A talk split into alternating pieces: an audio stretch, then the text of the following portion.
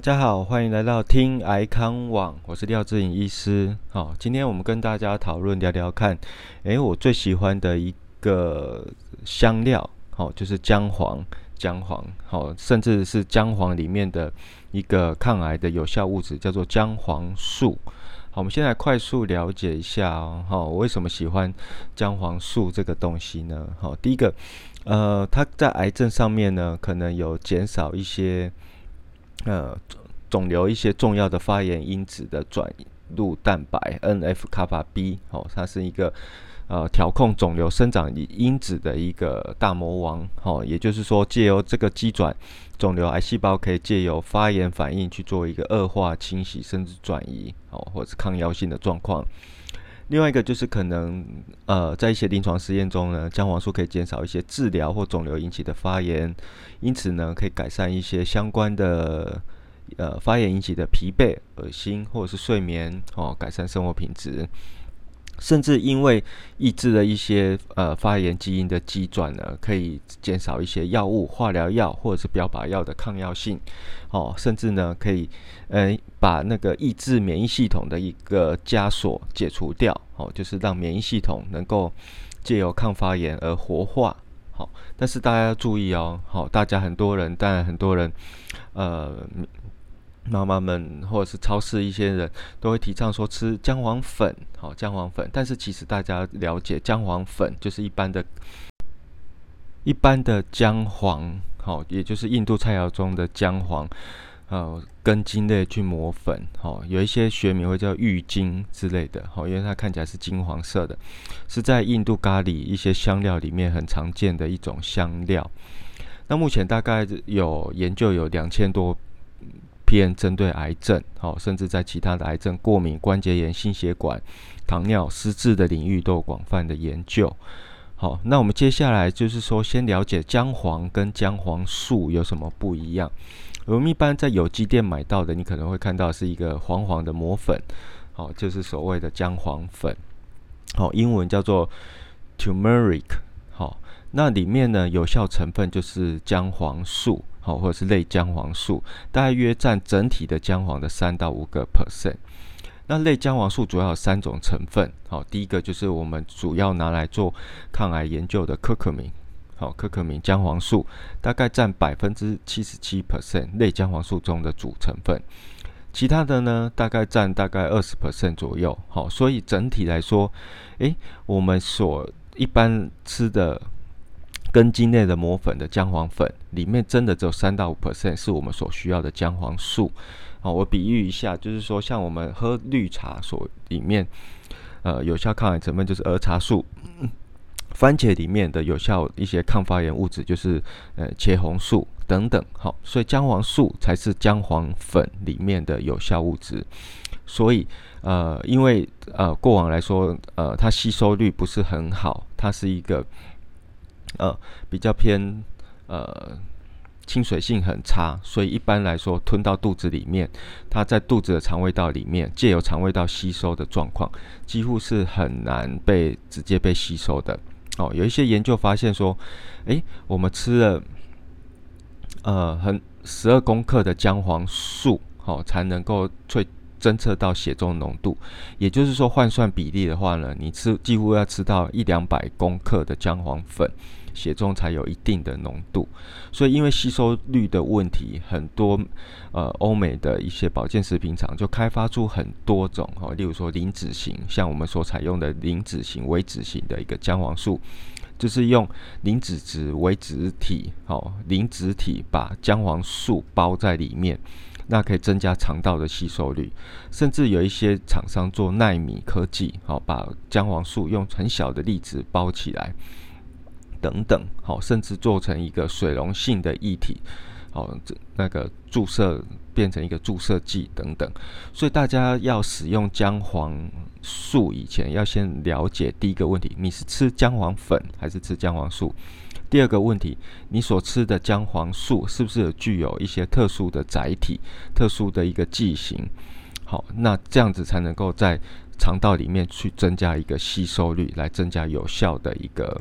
体内的浓度，因为体内的浓度够，你才能够进一步达到一个诶抗发炎，好，还有潜在的一些抗癌的作用。好，那姜黄素的六大抗癌机转，哈，我们大概统整一下，大概就是抑制肿瘤的侵袭，好，侵入、转移，好，增生繁殖，还有血管新生，好，甚至可以增加肿瘤的自体的凋亡、死亡。好，就是我们刚刚提到的 N F 卡巴 B，好，抑制一个肿瘤生长的关键大魔王因子，啊，促进肿瘤本身的凋亡，好，抑制血管新生 V E G F，好，所以有类似呃像是类似血管新生剂的，哦，艾斯汀的一个潜在的作用，还有抑制一些肿瘤的蛋白酶好的生长。好，它在一些研究小型的动物实验、人体实验中呢，可以协同化疗、放射治疗来增强这个治疗的疗效。好，然后降低一些肿瘤可能会扩散转移的一个生长路径，还有抑制一些表皮生长的家族，像是诶肺癌、乳癌的一些 EGFR 或者是 HER2 等等的家族的一个基转的表现。好。好，所以在人体试验、动物实验中，我们已经看到一些现象了。那呃，对于免疫的提升，它解除一些免疫的抑制以后呢，可以提升一些好的免疫，像是 Th1 好毒杀型 T 细胞，哦 CD8 的 T 细胞的活性，好等等，这些都可以帮助在治疗中得到比较好的一个效果。那接下来我们来谈谈姜黄素在人体试验里面有哪些啊初步的结果？好，大概从十年前就已经开始有件发展了。好，第一个是临床实验是台湾所做的哈，我们谈的第一个，那台湾的第一个呃一起的临床试验，研究姜黄素给予一些早期癌病变患者，像是膀胱原位癌、皮肤原位癌或者是口腔白斑。等等病变使用，每天使用一到八克的姜黄素，有显著改善这个早期病变的效果。再就是美国的一个大肠癌的临床试验，带有临床基因的 F A F A P 病人，因为他基因的缺损，很容易产生大量的息肉，产生成大肠癌。但是这个临床试验呢，使用了很。四百五十毫克的姜黄素与二十毫克的蟹皮素，哦，就是苹果皮来的一个萃取物，可以减少呃息肉增生的效果，哦，对于这样子的基因遗传突变也是有帮助的。那再来就是说，呃，一些一二期临床试验，好，在大肠癌临床试验发现说，给予一些姜黄素，好，病人在血液中测试呢，可以发现一些发炎激素的下降，好，在呃。体内还可以侦测到一定量的姜黄素。那另外一个大肠癌实验呢？呃，一百二十六位大肠癌受试者呢，他每天摄取含有三百多克的姜黄素的一个呃萃取物。好，那去接着吃完以后呢，再去手术开刀。好，发现说。开刀后，病人血中的一个发炎指数比较显著的下降，在使用姜黄素这一组，而且在姜黄素介入以后呢，癌组织细胞接下来的病理化验，就是说细胞死亡的比例明显的提升。也就是说，诶，我们给予病人在手术前吃一些姜黄素，那可能有控制抑制癌细胞的生长，甚至让它死亡。因此，切下来的组织的病理化验发现到这样子的现象。好，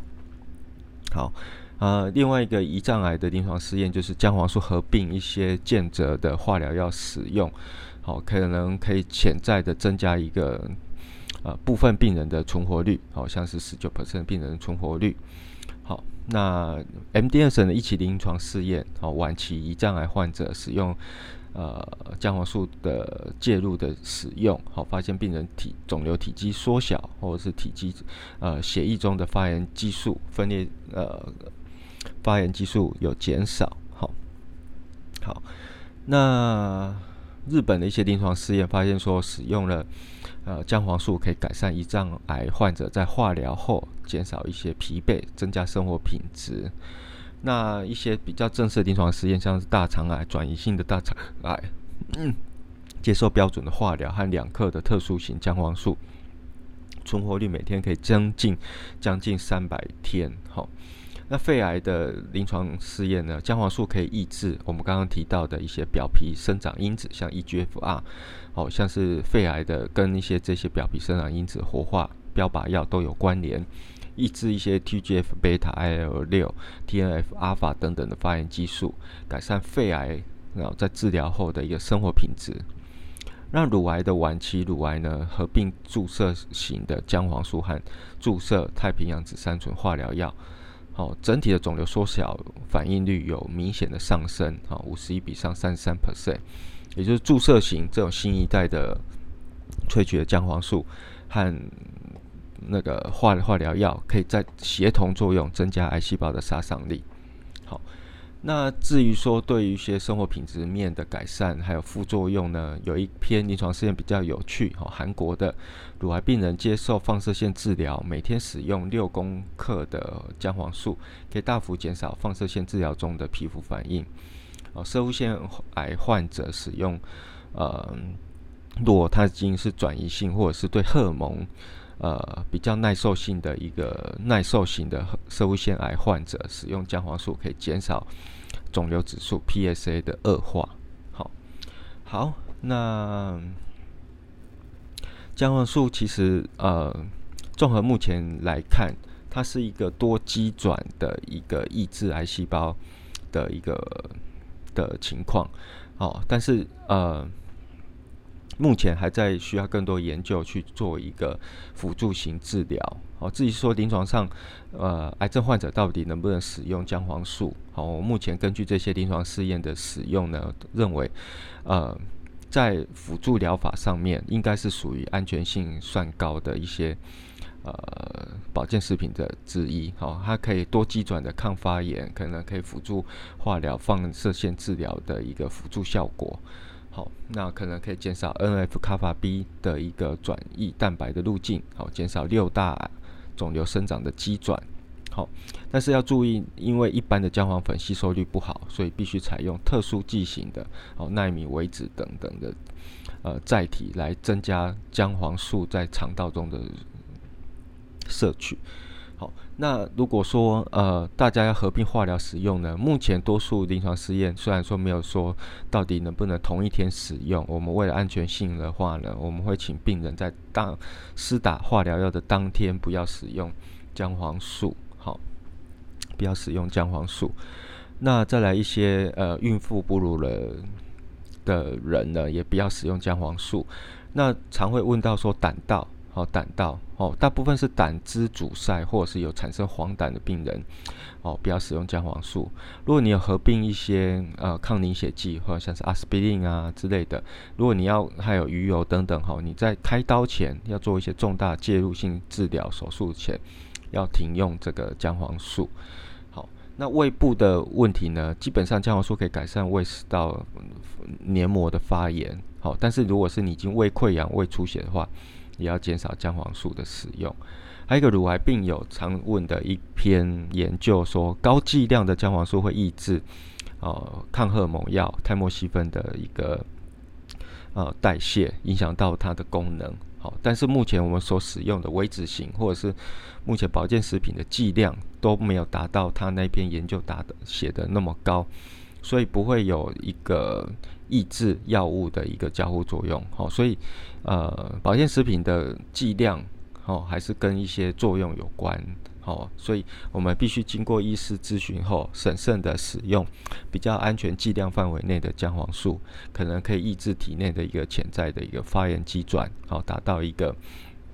好，可能的一个抗肿瘤的效果。好，以上是我今天介绍的姜黄素与癌症的一些相关的内容。好，欢迎大家有问题的话，可以用 LINE 再来跟我们讨论。好，谢谢大家。